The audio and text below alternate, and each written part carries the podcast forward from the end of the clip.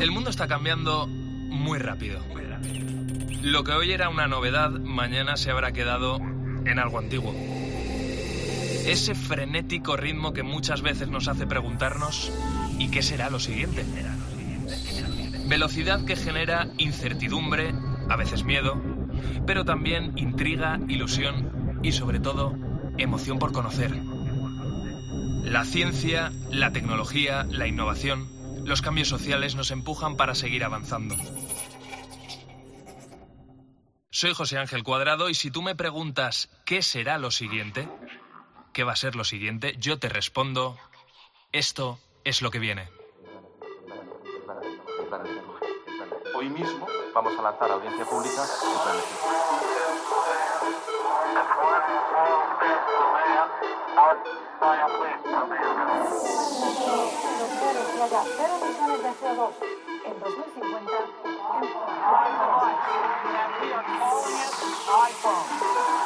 El comité ha llegado a una conclusión científica clara. Es una vacuna segura y efectiva.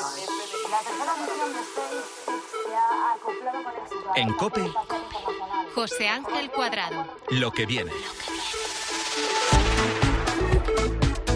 Yo la verdad es que eh, ya no sé las veces que he ido a hablar de, de metaverso, de realidades inmersivas, de esa delgada línea que parece que cada vez va a ser eh, más delgada entre la realidad de un mundo virtual y nuestra realidad de, de carne y hueso, conceptos que muchas veces se quedan en el aire, pero que casi nunca se bajan a la tierra. Por eso, hoy aquí en lo que viene, esto se ha acabado y todo gracias a unas gafas.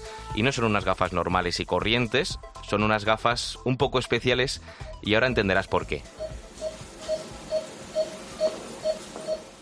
Tú imagínate que cirujanos eh, pudieran eh, ponerse unas gafas para que en mitad de una operación eh, se puedan proyectar sobre el paciente determinados elementos que les ayuden a la hora de operar. Por ejemplo, la ubicación de las venas y de las arterias o una imagen radiografiada de ese hueso que tienen que soldar. O tú imagínate que los próximos arquitectos, los que vayan a construir las casas y los edificios del futuro, pudieran hacer una construcción previa en 3D, que ellos eh, se pudieran ver ¿no? sobre su mesa de trabajo o sobre el terreno en el que quieren construir cómo quedaría, así como una especie de maqueta capaz de, modificarse al instante. ¿O qué piensas si te digo que dentro de nada tus hijos van a ir a clase con unas gafas que les van a ayudar en clase para que mientras el profesor explica mm, lo que sea, a ellos les vaya apareciendo información adicional que les ayudará a comprender mejor esos temas?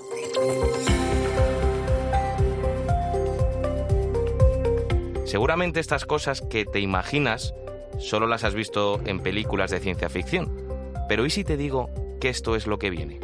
Yo soy Álvaro Sáez y en este programa toca hablar a punta de realidad mixta, esa que es capaz de fusionar el mundo real con el mundo virtual. Bueno, ¿qué es eso de realidad mixta? ¿Qué es eso de fusionar el mundo real con el virtual a través de unas gafas? ¿Cómo es esto posible? ¿De qué gafas? Me está hablando Álvaro. Bueno, pues que sepas que modelos hay muchos, todas las empresas tecnológicas del mundo están desarrollando sus prototipos, algunos más o menos avanzados, pero tarde o temprano todos van a llegar a nuestras vidas. Eh, yo tengo ahora en mis manos unas de ellas, son negras, pesan, pues no creo que llegue a 500 gramos, no son discretas, que digamos.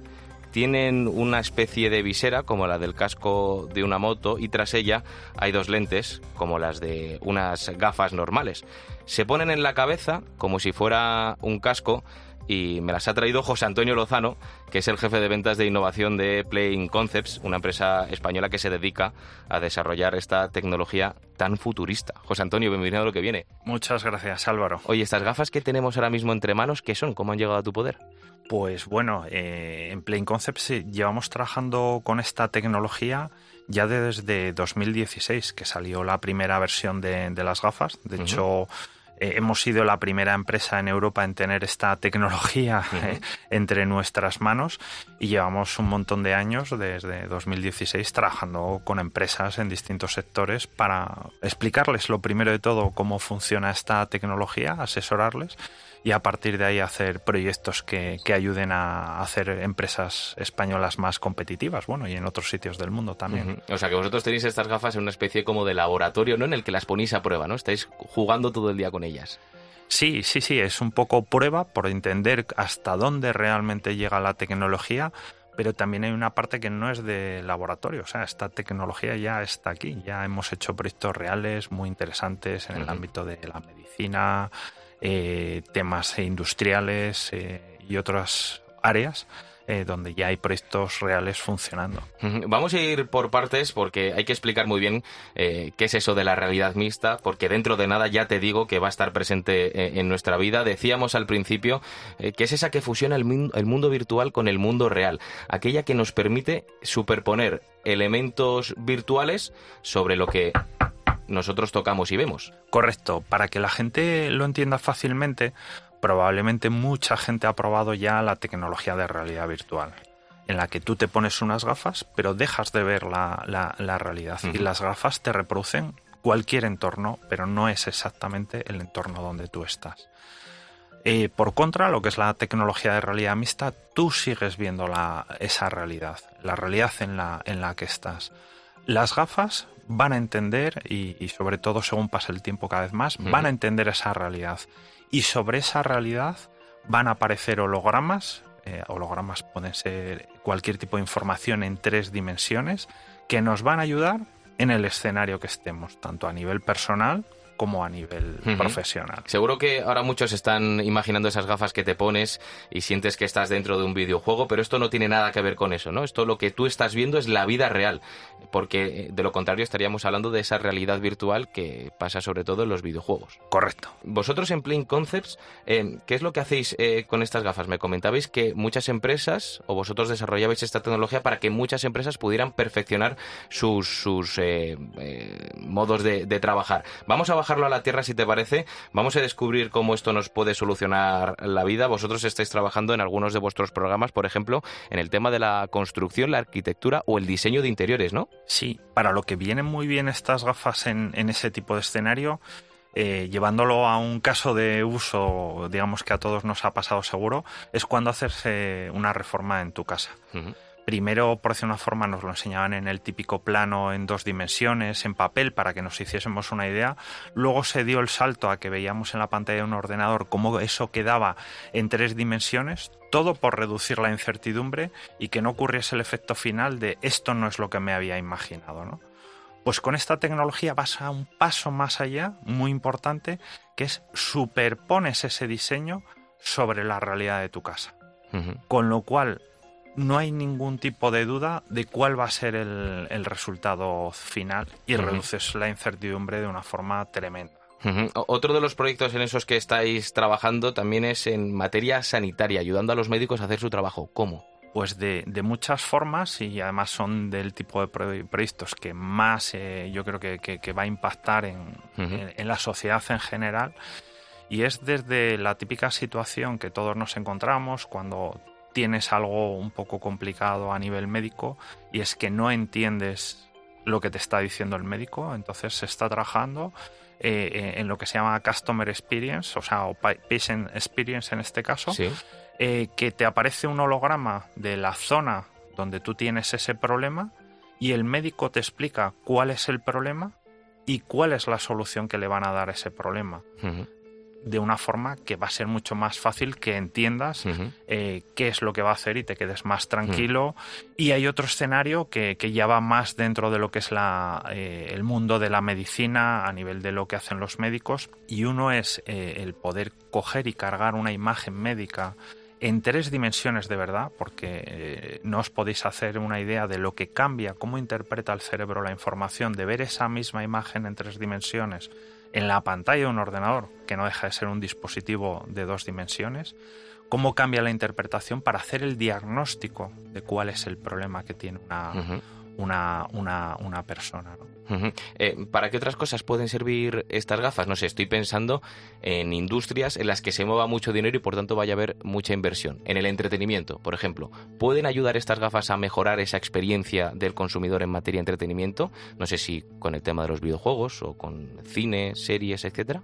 Eh, sí, Eh, esta tecnología vamos a ver en los próximos meses. De hecho, eh, ha habido el mayor evento de tecnología en el que se presentan este tipo la de... La Feria CES, que estaba en Las Vegas, que hemos hablado en este programa en lo que viene de, de, esa feria aquí con una de esos asistentes y que se presentan... Bueno, en su día se presentó el CD, ¿no? Ese invento tan rompedor o la primera impresora 3D o esas primeras pantallas de, de, que eran planas y ahora se han presentado estas, estas gafas. O sea, al final es la antesala de lo que viene. Exacto, exacto. Presenta todo el mundo a nivel de tecnología qué es lo que lanza y qué es lo que viene, ¿no? Entonces, en la línea que dices de, de, los consumidores finales, ¿no? El mundo empresarial, eh, lo, lo, que se ve claramente es vamos a tener ya o tenemos ya inmediatamente gafas que lo que te permiten es reproducir casi más una experiencia de me pongo unas gafas pequeñas y ligeras uh -huh que me permite reproducir cualquier tipo de pantalla, más una experiencia, digamos, 2D, ¿no? Donde puedo ver Sí. una, eh, una película en una pantalla de 100 pulgadas o poder jugar en una pantalla de 100 pulgadas cualquier juego. Pero el siguiente paso, eh, de hecho con estas gafas también hay algún algún ejemplo, tú puedes jugar sobre la sobre la realidad, tipo eh, lo del Pokémon, pero a lo bestia. Pues si te parece, eh, me dais envidia ahí en Playing Concepts que seguís jugando todo el rato con estas gafas. ¿Me dejas jugar con ellas? Sí, claro. A ver, vamos a, a ponérmelas. ¿Me tengo que quitar los auriculares? Durante un instante, sí. Vale, me quito los auriculares, me las pongo, vale, y ahora, ¿qué, qué debería estar viendo? Porque... De- deberías de estar viendo el diseño de una tienda. Ahí va. Cuesta, cuesta que tu cerebro eh, vea lo que, lo que efectivamente estoy en una tienda como de tecnología, ¿no? Ahora mismo a mi derecha tengo, veo el estudio, la mesa del estudio, pero veo aquí tres móviles. Si sigo girando a la derecha, sigo viendo móviles. ¿Y esto es, eh, qué, qué se está simulando esto? El diseño, perdón, de Sí. una tienda donde tú estarías. eh, Ahí, ahí a la derecha hay un, un ordenador. ¿Y puedo interactuar con esta realidad? podrías llegar a coger alguno de los teléfonos móviles que están Sí. expuestos en la tienda. ¿Ahora puedo cogerlo? Sí, sí, podrías levantarte y cogerlo. Vamos a intentar Tienes que desplazarte. Tengo como que desplazarme, ¿no? en Vamos a desplazarnos. Por ejemplo, este móvil de aquí. Cierra la mano totalmente cuando lo vayas a coger. La gente no se lo va a creer, pero tengo un móvil en la mano. Un móvil que, que- que puedo usar y, y puedo tocar, puedo manipular. Acabo de abrir un, el menú del móvil y, y- y puedo hacer lo que quiera con él. Puedo meterme en las aplicaciones, puedo hacer hasta una foto con, este, con este móvil. Es como si estuviera en una especie de videojuego, pero estoy aquí sentado dentro del estudio, te estoy viendo a ti, estoy hablando contigo y puedo ir manipulando cosas en el mundo virtual. Esto que ahora mismo eh, parece algo como de ciencia ficción, ¿cuándo crees que va a estar disponible en, nuestro día a día? ¿Cuánto tiempo vamos a tardar en ver a gente por la calle o en unas tiendas con estas gafas? Yo creo que a esto todavía le quedan dos o tres años para que empecemos a ver dispositivos, porque además va a pasar como cualquier otra tecnología. Eh, no va a funcionar todo lo fina que, que nos gustaría Sí. para tener una buena experiencia y además va a salir con precios eh, elevados que se van a ir reduciendo según Sí. pase el, el- el tiempo.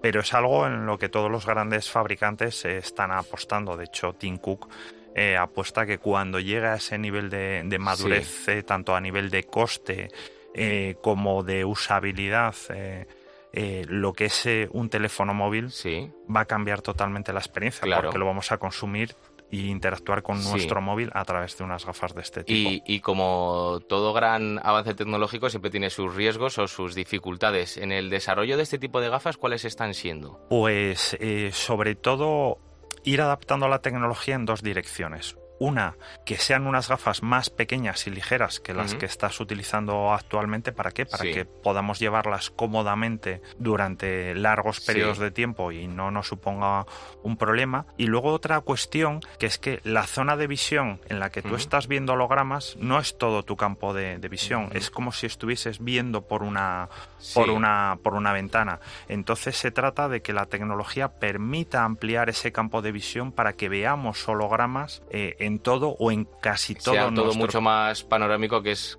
básicamente como vemos en nuestro día a día. Exacto. Perfecto, pues José Antonio Lozano, jefe de ventas de innovación de Plain Concepts, esta empresa española que se dedica a desarrollar esta tecnología tan futurista como la que hace posible que la realidad mixta llegue pronto a nuestras vidas. Eh, ¿Las gafas me las puedo quedar o te las tienes que llevar? Te las dejo un ratito, un ratito más. ¿no? Bueno, Sí. pues voy a seguir en esta tienda de telefonía a ver qué, qué me encuentro y, y seguimos en lo que viene. En Cope, lo que viene. José Ángel Cuadrado.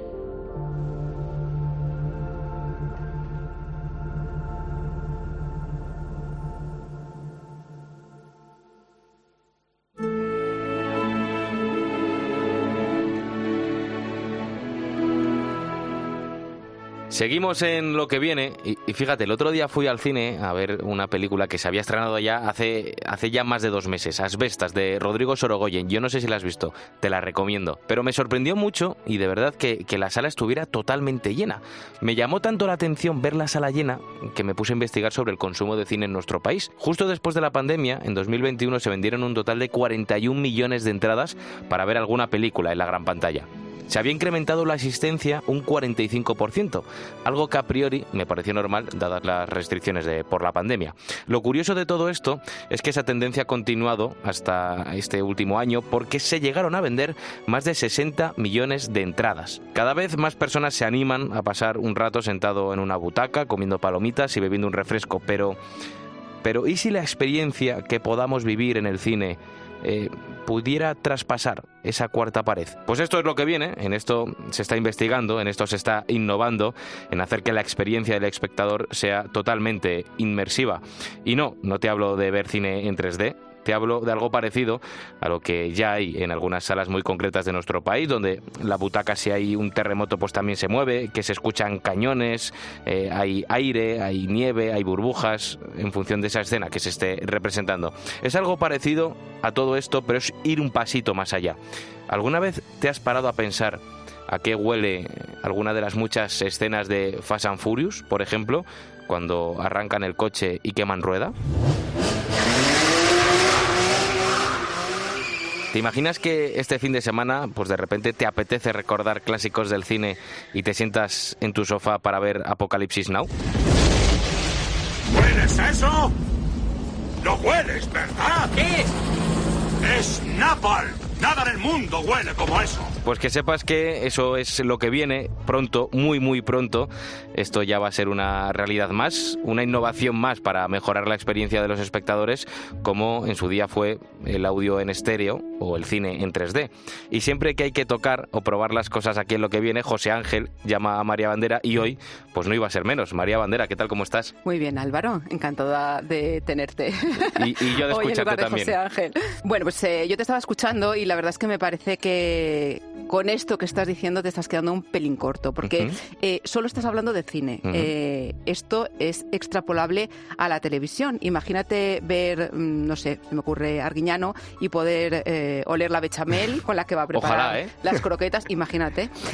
O incluso ir a París, al Museo de la Orangerie, a ver cuadros de Monet y poder oler, por ejemplo, los nenúfares. Pues eso que dices, la verdad es que suena bastante bien, yo no te lo voy a negar. Pues mira, que sepas que todo eso es posible y lo es gracias a una startup española que se llama Olorama Technology, que ha diseñado pues, eh, una tecnología capaz de digitalizar aromas para poder olerlos a la vez que vemos un vídeo, una película en la gran pantalla. Es un inventazo, es Made in Spain, como te, decía, que tiene a un ingeniero valenciano, Raúl Ramón, al frente. eh, a él se le ocurrió eh, un buen día, se le encendió la bombilla cuando veía un programa de, mm, eh, de televisión, El Hormiguero, en la sección que tienen eh, de experimentos, y en ese momento explotó algo en el estudio. Y en lo primero que pensó Raúl fue en que le gustaría poder oler eso que se ¿A, había. a qué olía eso que estaba viendo en, en la televisión, no? Exacto. Desde ese momento, pues su cabeza se puso en modón hasta desarrollar este software que es único. Para que te hagas una idea, es la única empresa del mundo, eso nos ha contado Raúl,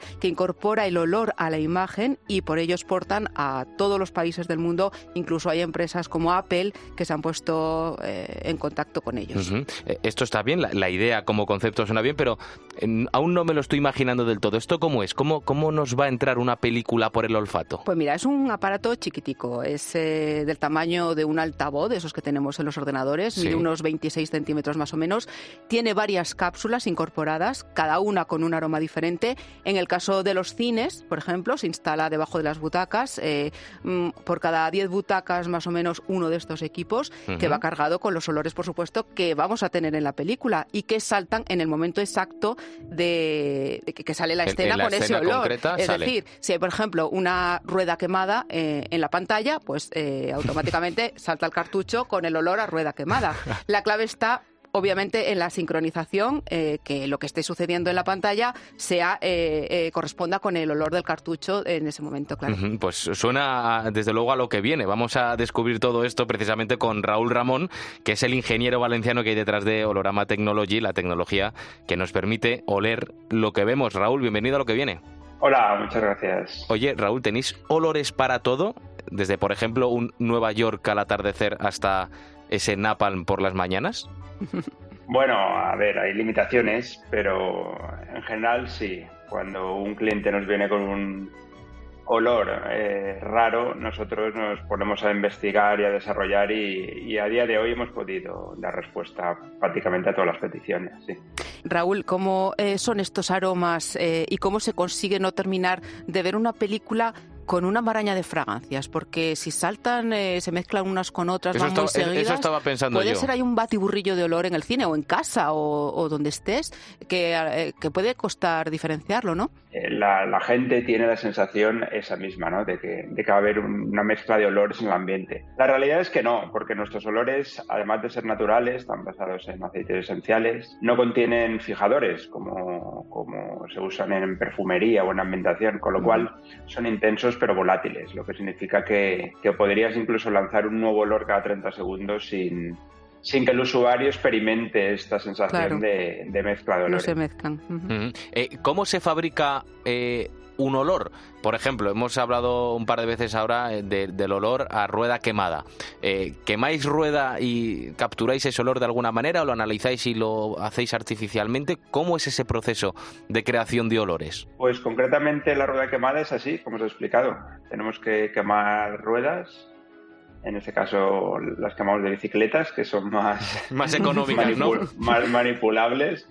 Y, y, sí, capturamos esos gases y los, y los encapsulamos. Eh, en el caso de otros olores un poco más accesibles, ¿vale? Como son los olores de alimentos, sí. Eh, como el café, sí, eh, cualquiera de estos, pues tenemos proveedores que, que, ya desde hace muchos años nos fabrican esos aceites esenciales que, que nosotros incorporamos a las cápsulas. Raúl, nos estamos eh, centrando en el cine, pero eh, la realidad es que esta experiencia se puede extrapolar también a hogares, a museos, a empresas que durante una exposición con unos clientes los puedan usar, ¿no? Sí, de hecho yo diría que es lo que a día de hoy mejor nos funciona, ¿no? El, eh, el poder incorporar olores a experiencias de marketing o a experiencias inmersivas eh, en, eventos, eh, este tipo de proyectos, ¿no? Proyectos un poco más B2B. y, de todos esos olores que tenéis que, que fabricar ahí en Olorama Technology, supongo que habrá olores típicos, ¿no? Que pues serán los que más se vendan, pero luego a lo mejor también hay olores rarísimos que te hayan pedido que tú has dicho, ¿cómo narices eh, me pongo yo a fabricar el olor al este olor concreto, a napalm, por ejemplo? Efectivamente, los clientes tienen mucha imaginación muchas veces y nos, nos complican la vida, pero bueno, muchas veces de, estas peticiones salen cosas interesantes, ¿no? Eh, yo recuerdo que cuando nos pidieron el olor a pólvora que no teníamos porque era un olor que, nadie fabrica, porque evidentemente te dedicas a esto o nadie se ha preocupado por sintetizar ese olor, pues tuvimos que hacer pruebas de, quemar pólvora, con lo que eso significa, para capturar los gases y, todo eso pues fue entre divertido y peligroso, ¿no? Sí, ¿no? Me, eh, imagino. Yo, lo dejo en excitante, ¿vale? claro. Y, de, alguna forma nos sirve para, desarrollar nuevas técnicas de, extracción de aromas. Por, por, lo que nos cuenta Raúl, aquí hay un, trabajo exhaustivo de prueba y error. Eh, por ejemplo, eh, nosotros dentro de unos minutos aquí en lo que viene vamos a hablar de la fusión nuclear. ¿Vale? De los grandes avances que se avecinan en, en materia energética con la fusión nuclear. Si yo te pidiera que lo olorizaras, si esa palabra existe, ¿cómo sería? ¿A, qué olería la fusión nuclear? ¿Cómo te la imaginas? Pues yo me la imagino como a hierro quemado o algo así. Es decir, alguna vez eh, he pasado por algún taller de soldadura y huele al hierro fundido, pues no sé, no sé por qué me, vendría a la cabeza que, debería oler algo así, ¿no? A, átomos destruyéndose o algo así, como ocurre cuando, cuando fundes el hierro. Y todo esto suena, Raúl, un poco caro, ¿no? Eh, no sé de qué, de qué precios estamos hablando. Bueno, un sistema de un solo equipo con 10 olores y con todo el software que necesitas para disfrutar de, de esa tecnología cuesta 2.500 euros. ¿vale? Si hablamos de un sistema para cine en casa con 20 olores diferentes, que sería la versión básica, y dos máquinas, pues ya serían 4.500. A partir de ahí, pues eh, según quieras enriquecer la experiencia, pues tenemos otros servicios como el VIP, donde son ocho máquinas con 40 olores diferentes y que, está por encima de los 10.000 euros. Eh, Raúl, hablabas de, de, ponerlos eh, esos aparatitos en nuestra casa para ver, por ejemplo, una película. ¿Cómo puede ser eso posible? Es decir, yo una peli que tenga en DVD, en Blu-ray o la tenga en un pendrive y la quiera proyectar a la tele, ¿cómo la puedo yo sincronizar a la máquina? Pues nosotros tenemos un dispositivo que se conectaría a tu reproductor de Blu-ray, identificaría la película que has introducido y si es una de las que está en nuestro catálogo. Ah, vosotros tenéis un propio catálogo, ¿no? Exacto. Nosotros hemos identificado películas comerciales que son aptas para ser aromatizadas y las tenemos en ese catálogo si nuestro dispositivo detecta que has introducido esas películas, inicia una sesión de olores ah. donde en cada escena donde hayamos grabado un olor, pues se va a lanzar, se va a lanzar ese olor. ¿Alguna película que hayas olorizado últimamente? Mm, bueno, las que tienen más éxito son Avatar o Ratatouille, ¿vale? Porque son los eh, precisamente Avatar, la, nueva versión, en cuanto salga en Blu-ray, eh, la aromatizaremos. Pero sí, son luego tienes Charlie, la fábrica de chocolate y, muchas otras de Disney que, que la verdad es que son bastante buenas para, de todas formas, eh, Raúl, los manitas eh, también se pueden eh, mm, sincronizar con olores sus propias películas, ¿no? O sea, ver la película y en, determinado momento sincronizarlo, sincronizar, sincronizarla para que se salte un determinado olor, ¿no? Sí, pero es bastante sencillo utilizar. El mismo, el mismo programa que nosotros utilizamos para aromatizar películas lo ponemos a disposición de nuestros clientes que lo pueden adquirir y ellos mismos podrían grabarse películas con olores. De manera que, que graban las escenas y el olor asociado a cada escena eh, eh, en un archivito y, y, a partir de ese momento, eh, cada vez que reproduzcan esa película, pues la pueden disfrutar con olores. Pues eh, Raúl Ramón, ingeniero valenciano detrás de Olorama Technology, esa tecnología que nos permite oler lo que vemos en el cine, en la tele de nuestra casa, en un museo. Bueno, gracias por hablarnos del futuro aquí en lo que viene. Muchas gracias a vosotros. Y María Bandera, gracias por oler conmigo el futuro. Un saludo. En Cope, lo que viene. José Ángel Cuadrado.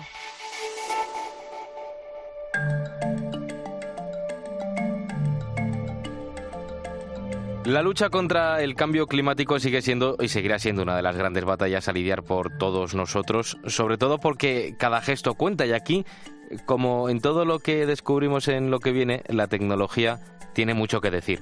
Porque si algo nos está enseñando el clima es que es impredecible y por tanto también es peligroso. En apenas dos años hemos visto en nuestro país como por ejemplo hemos pasado de la gran nevada de Filomena a un periodo de lluvias torrenciales, a varios incendios de sexta generación y también a un periodo de sequía extrema como jamás se había recordado. ¿Y si pudiéramos anticiparnos a todos esos cambios? Y no me refiero a predecir qué y cuándo se va a producir, no. Me refiero a poder estar preparados para afrontar cualquiera de estos escenarios que se puedan dar. Pues a esto es a lo que se dedica día a día Efren Feliu, que es gerente de adaptación al cambio climático de Tecnalia, un gran centro de investigación y desarrollo tecnológico español. Efren, ¿qué tal? Bienvenido a lo que viene. Eh, muy buenas, gracias por la invitación y encantado de, compartir este rato con vosotros. ¿Cómo, sois capaces de crear esos escenarios, de crear diferentes proyecciones sobre el cambio climático?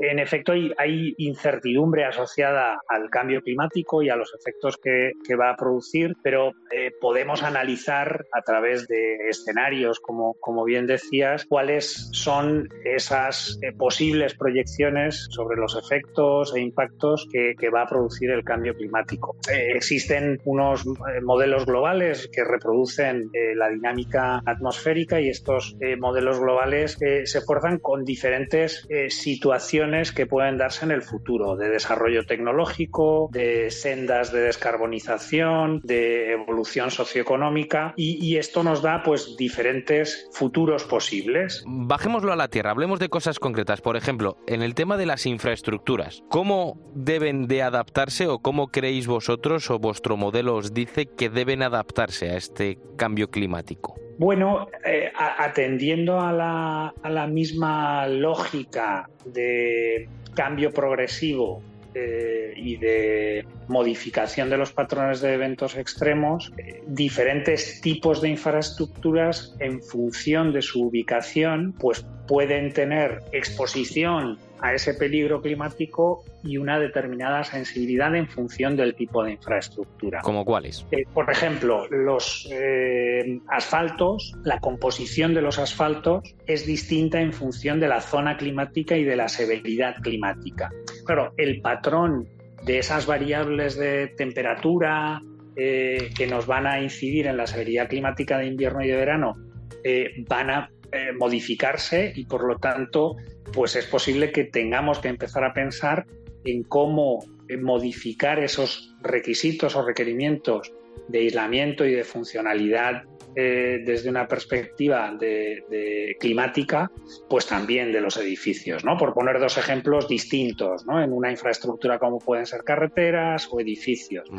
Esto lo podemos trasladar, eh, por ejemplo, a otro tipo de infraestructuras como pueden ser las centrales hidroeléctricas, importantes además desde el punto de vista de mitigación, puesto que la generación hidroeléctrica va a jugar un papel clave en la transición energética. Estas centrales hidroeléctricas, en función de su ubicación, pueden ver también modificado la cantidad de recurso hídrico y por lo tanto la capacidad de generación hidroeléctrica de estas centrales. Se pueden ver modificadas también sus condiciones de funcionamiento pues por modificaciones en el régimen hídrico, en, los sedimentos y por lo tanto también en las condiciones de mantenimiento de las, de las propias centrales y turbinas de las centrales hidroeléctricas. Serían, bueno, pues tres ejemplos muy distintos, ¿no? Carreteras, eh, edificios, infraestructura energética que, que pueden verse afectados por el cambio climático y precisamente eh, lo que hacemos es analizar esas proyecciones de, variables climáticas o patrones de los eventos extremos y al mismo tiempo combinar esa información con esos datos, información, factores específicos de sensibilidad pues, de esas infraestructuras. Pues Efren Feliu, gerente de adaptación al cambio climático de Tecnaria, muchas gracias por estar con nosotros en lo que viene y contarnos qué es lo que viene para luchar contra el clima. Muchas gracias. Gracias a vosotros.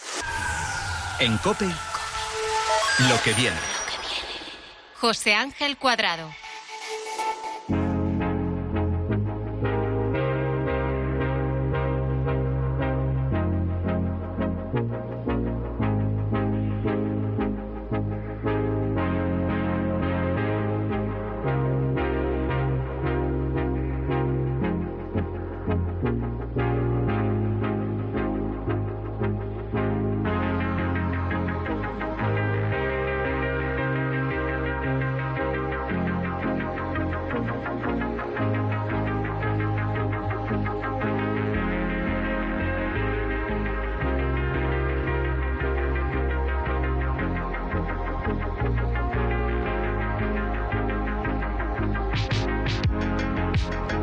Seguimos en lo que viene, toca hablar ahora de energía nuclear, pero ha llegado de repente Fran Baleño al estudio, eh, abriendo la puerta, tirando todo por... ¿Estás Sí, bien? sí, yo solo entraba a saludarte. Ah, vale, vale, eh, vale. Es que te he visto así como muy emocionado y a lo mejor tiene algo que decir. Que te has quedado tú aquí a, a los Sí. mandos de- del avión en lo que viene, tem- ¿eh? Temporalmente, temporalmente. Temporalmente. Bueno, voy- pues ya que estoy aquí en el estudio, aprovecho para mandar a José Ángel y a su familia un abrazo enorme, la enhorabuena por, por la peque. Es que hay muchas cosas que celebrar, ¿eh? Pero también en el mundo de la ciencia. Sí, también. También, porque en esta época en la que, según el CIS, que ya sabes que aquí en COPE nos encanta el CIS, no se lo toma en serio nadie, eh, aproximadamente un 18% de los españoles creen que el calentamiento global va a ser el principal problema de la humanidad dentro de 10 años.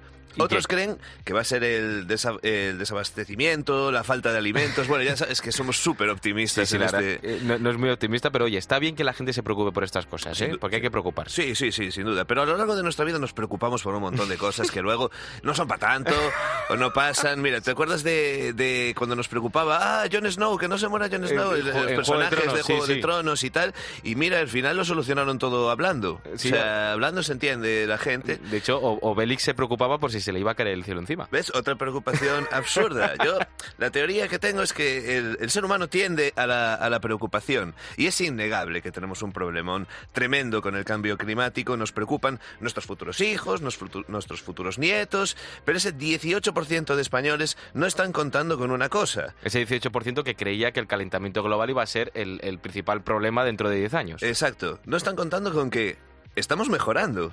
Es que estas son las declaraciones del tío que puso el término calentamiento global encima de la mesa. Me refiero, por supuesto, a Al Gore, que esta misma semana dijo esto.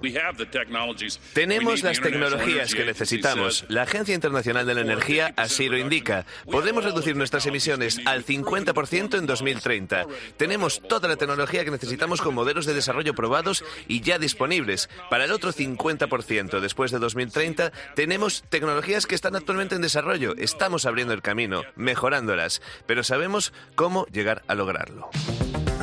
Bueno, esto sin duda eh, es una buena noticia y esto es una pequeña referencia, pues una noticia que conocimos hace aproximadamente un mes, salió en todos lados y es que el Departamento de Energía de Estados Unidos anunció que habían logrado lo que hasta entonces era imposible, que era obtener más energía de la consumida en el proceso de fusión nuclear. Eso es, eso es. La tecnología que promete energía ilimitada. Para no- siempre. Para siempre. Y no, no es el truco de TikTok de enchufar el ladrón de corriente a sí mismo. ¿Te acuerdas que se viralizó? Sí. Que vaya genio el que hizo este vídeo. Buah, yo con todos. El caso es que mucha gente se lo, se lo tragó. O sea, Darwin a esta gente se los cargaría a todos. Pero bueno, no pasa nada. El caso es que hasta ahora, para lograr la fusión, se gastaba mucha más energía de la que se obtenía. Y el balance obviamente era negativo. Entonces, claro, no vas a invertir en esto. Por- Pero eso ha cambiado. Eso ha cambiado. Pero nada ha cambiado en realidad. Porque esa noticia salió hace un mes. Nos pusimos todos muy Se contentos. celebró por todo lo alto. Y ahí, ahí quedó la cosa. ¿Tú, ¿Tú has escuchado algo más este mes sobre eso? Pues pasado esa noticia, la verdad que, que no mucho más. No, no, no he vuelto a saber. Es verdad, no hemos vuelto a saber que no nada vuelto de, a saber de qué nada. pasó con eso. Claro, ¿qué pasó con él? Ah, bien, bien. Ah, nada. eh, o sea, energía limpia para todos, tal. Y ya está. Y, Y ya está, y no, y ya está, y ahí se quedó. Muchas dudas, muchas Sí, dudas hay que demasiadas dudas. Muchas preguntas, y yo ya sabéis que soy más de letras que de ciencias, así que para explicar bien a la gente en qué consiste la fusión nuclear y despejar unas cuantas dudas, he decidido llamar a un ingeniero químico que ha trabajado durante un lustro en el sector de la energía nuclear. Él es Emanuel Vázquez, muy buenas.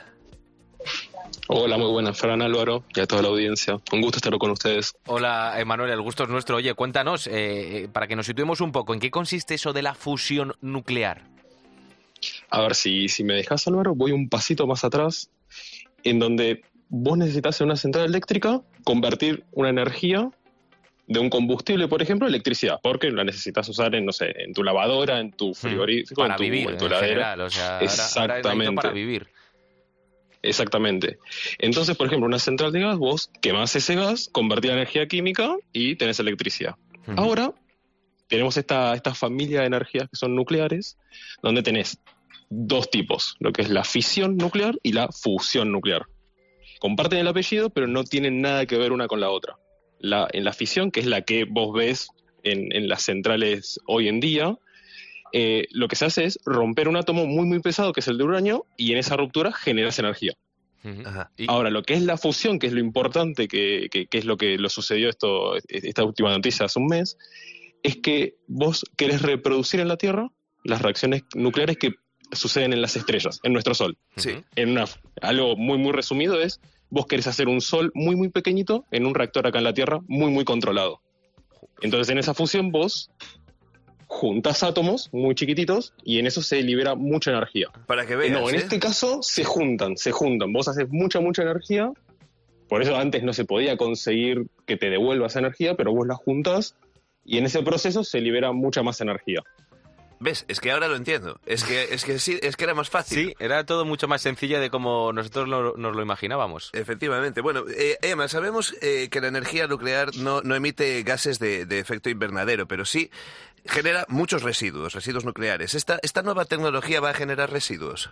Mira, lo, lo que me gustaría aclarar es que si bien la fisión nuclear genera estos residuos, son completamente gestionables. De hecho, vos podés ir a una central nuclear y sacarte una foto don- con los contenedores gigantescos, con los residuos, y no hay ningún problema. Ah, no hay problema. Hay, hay mala prensa.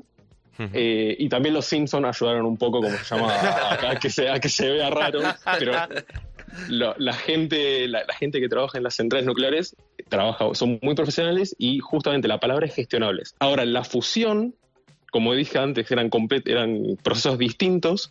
Si bien usa una pequeña cantidad de, de- de elementos radiactivos, de hidrógeno radiactivo, eh, él se produce ahí mismo. Entonces no, no es que tenés que transportarlo, no es que tenés ningún, ninguna medida de protección adicional. Solamente con lo que se conoce hoy en día se puede manejar eh, seguro- de- completamente seguro. ¿Qué pasada? ¿Y, y qué porcentaje de, de energía a nivel global de la que usamos es nuclear? Mira, hoy en día todo es fisión, como los reactores que, que- normales, eh, y en el mundo hay alrededor de 440 reactores de estos y brindan el 10% de la energía.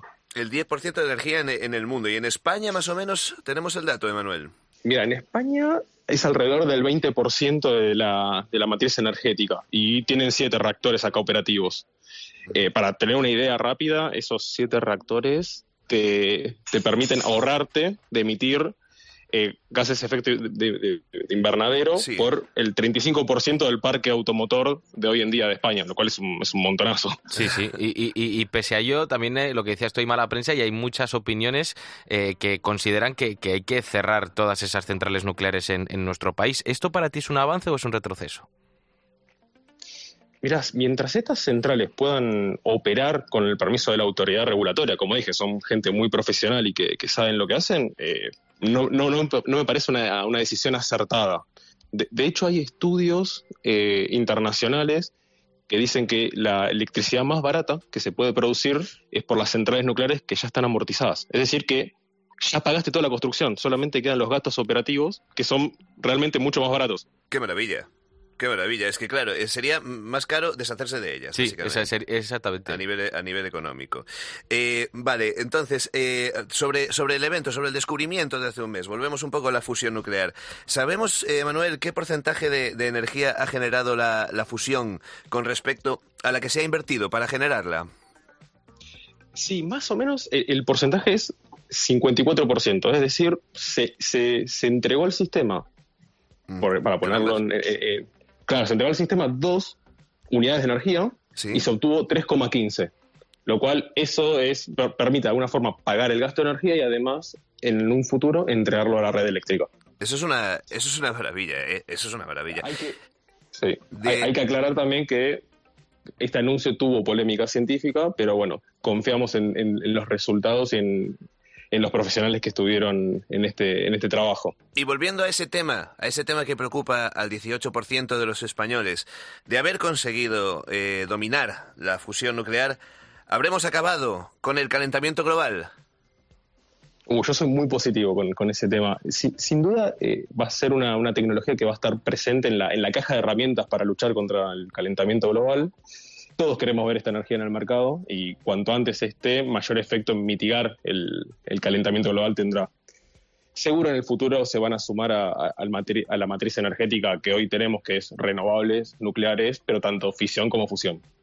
O sea, que nos hemos cargado el calentamiento global.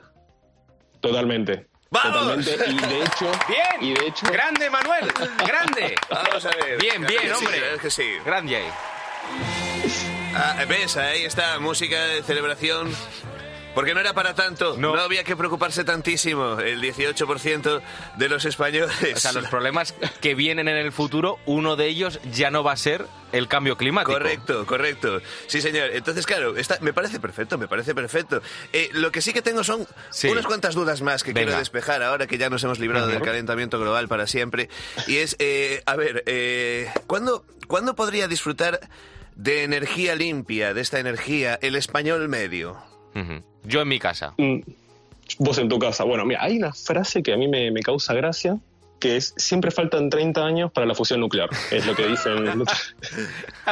Eh, lo, cierto es que hace 30 años no, no se estaba trabajando hoy en día en los diseños que, tenemos. De hecho, el mayor proyecto hoy en día que, se tiene no estaba ni siquiera en los papeles. Se empezó a construir en el 2010, que es el ITER y se tiene planeado terminarla en el 2030 y producir los primeros, los primeros experimentos en el 2035. bueno. Ahora. No queda tanto, ¿eh? Ahora hay que. No queda tanto, pero para que llegue al mercado, vos tenés, desde el mundo científico, dicen que en el 2060 vamos a tener estos reactores comerciales. Y sorprendentemente, de, las empresas privadas que, que trabajan en esto dicen que en el 2040 van a, van a tener. Así que yo creo que seguro nuestros nietos van a, van a poder disfrutar de esta energía de forma comercial, seguro. y, nosotros tenemos que seguir sintiéndonos culpables. Sí, de, momento un, poquito nos queda. Oye, ¿a las empresas energéticas les va a convenir invertir en esta nueva tecnología o no? Creo que, que como sociedad el, el COVID-19 nos enseñó muchas cosas y una de estas es que necesitamos tener más conciencia del ambiente en el que vivimos. Y este es un compromiso social muy fuerte y, de alguna forma obliga a estas empresas a no solamente proveernos electricidad de forma segura y barata, sino además cuidando el medio ambiente. Así que si esta demanda social le sumas el negocio que es de, las empresas energéticas, que es vender electricidad, les conviene invertir en esta fuente de energía, porque si no, no van a estar en el mercado en un futuro. Ya solo por marketing ya les vale la pena. Sí, sí, totalmente. ¿Y esta energía 100% limpia eh, va a ser más barata para, para el usuario? Bueno, bueno, eh, más baratas. a ver, el combustible que se usa es muy abundante y, si hacemos esta, si podemos eh, hacer esta misma, este mismo estudio que, que se hizo con las centrales nucleares actuales, tal vez cuando se, se repaguen estas, estas nuevas centrales en un futuro, solamente la operación será muy barata y se pueda producir energía muy, muy barata. Qué maravilla. Pues eh, lo que viene es eh, seguir investigando sobre esta energía totalmente limpia, sobre esta fusión eh, nuclear y sobre todo lo que viene es que ese 18% de los españoles deje de preocuparse por el calentamiento global como uno de los principales problemas del futuro. Pues vamos a dormir mucho mejor ahora. totalmente. Emanuel Vázquez, ingeniero químico, experto en energía nuclear. Gracias por, por hablarnos del futuro aquí en lo que viene. Gracias a ustedes. Y a ti, Hasta luego. Gracias, gracias Álvaro. Hasta luego. Volveré con más aventuras. En Cope, lo que viene. José Ángel Cuadrado. Seguimos en lo que viene y antes de terminar este programa me gustaría hablarte de un videojuego. Se llama Forge of Destiny, la forja del destino.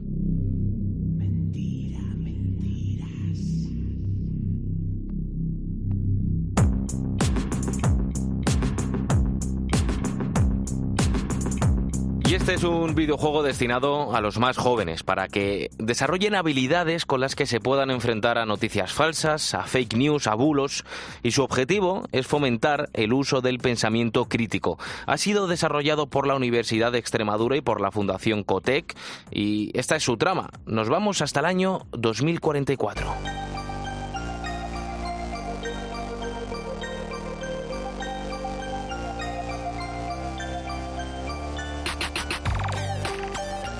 Las decisiones del ser humano provocaron la destrucción de su mundo, las pandemias, las guerras, la crisis climática, todo eso hizo que las personas tuvieran que vivir en ciudades cúpula, enormes núcleos de población protegidos por grandes cristales que protegen a las personas de la radiación.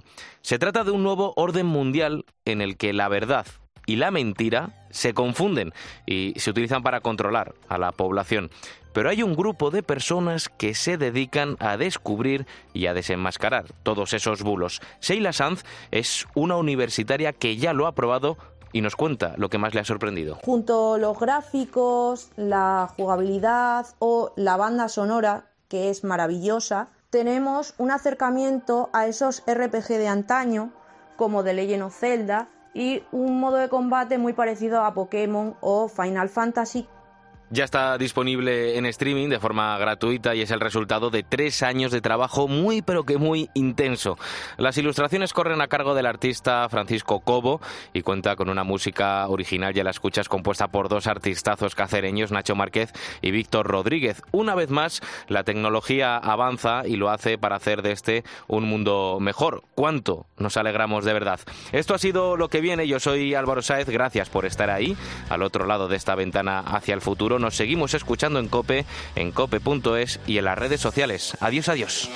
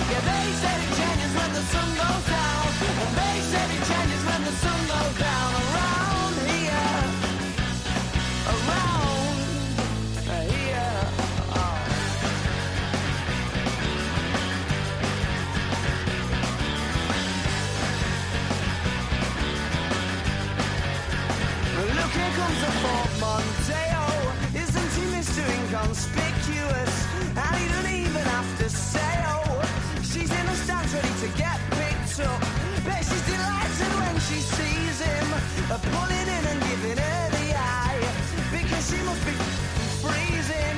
Scantily clad beneath the clear night sky, dust up in the winter now. And they said it changes when the sun goes down. Yeah, they said it changes when the sun goes down. And they said it changes when the sun goes down.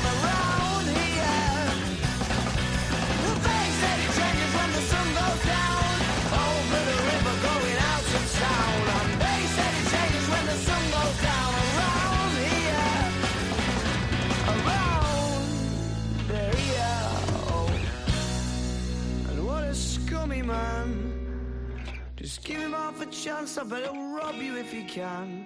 And see it in his eyes, yeah, that he's got a nasty plan. I hope you're not involved at all.